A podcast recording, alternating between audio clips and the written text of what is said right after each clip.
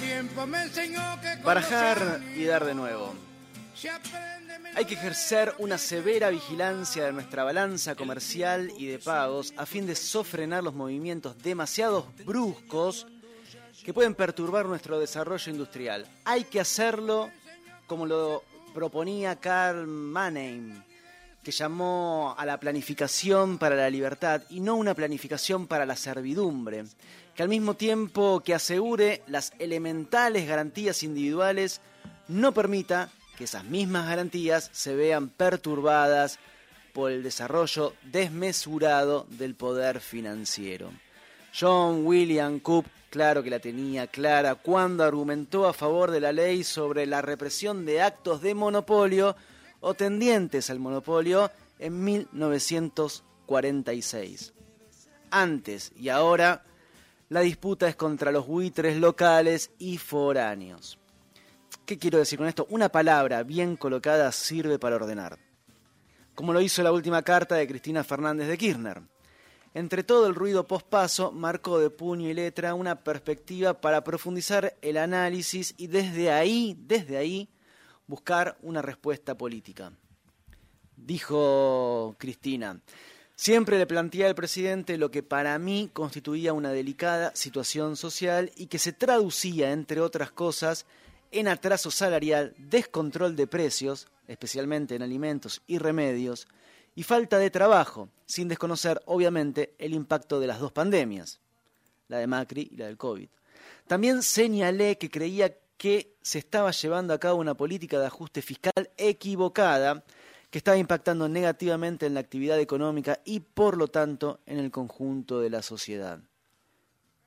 El problema de fondo es la situación económica, su consecuente crisis social y la actitud de un equipo de gobierno o de una suma de individualidades demasiado enfocado en los mercados financieros y en el derrame cuasi mágico de las exportaciones como única solución. Voy a hacer una digresión. La editorial la escribí antes del cambio de gabinete. Este fragmento permanece con el mismo sentido. El equipo económico no se tocó. El gobierno del Frente de Todos nació por su propia integración y creación de manera compartimentada, o como lo llaman los mismos funcionarios, o exfuncionarios ahora, loteado. Yo me ocupo de crecer, que otro distribuya, decía Matías Julfas, confirmado ministro de Desarrollo Productivo. Ese otro sería Martín Guzmán, que debería distribuir, distribución que no está ocurriendo al ritmo que se necesita.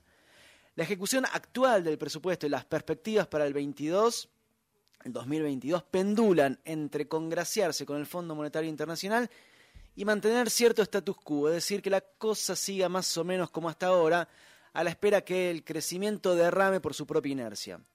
A su vez, se vuelve a insistir, como ya dijimos acá, en un incremento de tarifas del 30% aproximadamente. En este espacio, acá en este programa, ya nos preguntamos si era necesario pensar en un shock distributivo como base para el crecimiento antes que una neoteoría del derrame. La pregunta se mantiene. Sobre todo después de los pasos donde quedó claro que el pueblo, el pueblo, tampoco vota con la mirada puesta en las encuestas. Y sí, los laburantes, las laburantas están cansadas, cansades. Homero, viejas locas.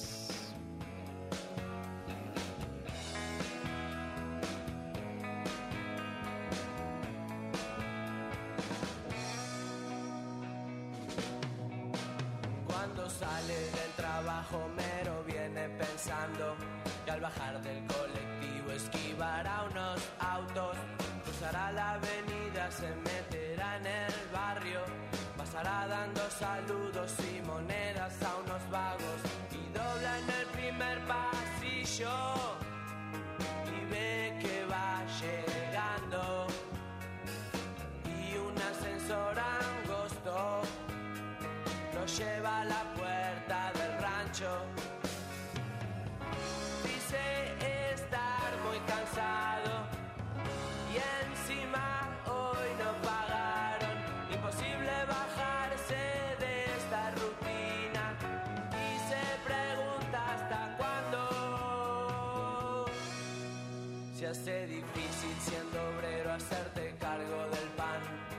esposa, tus hijos, del alquiler y algo más.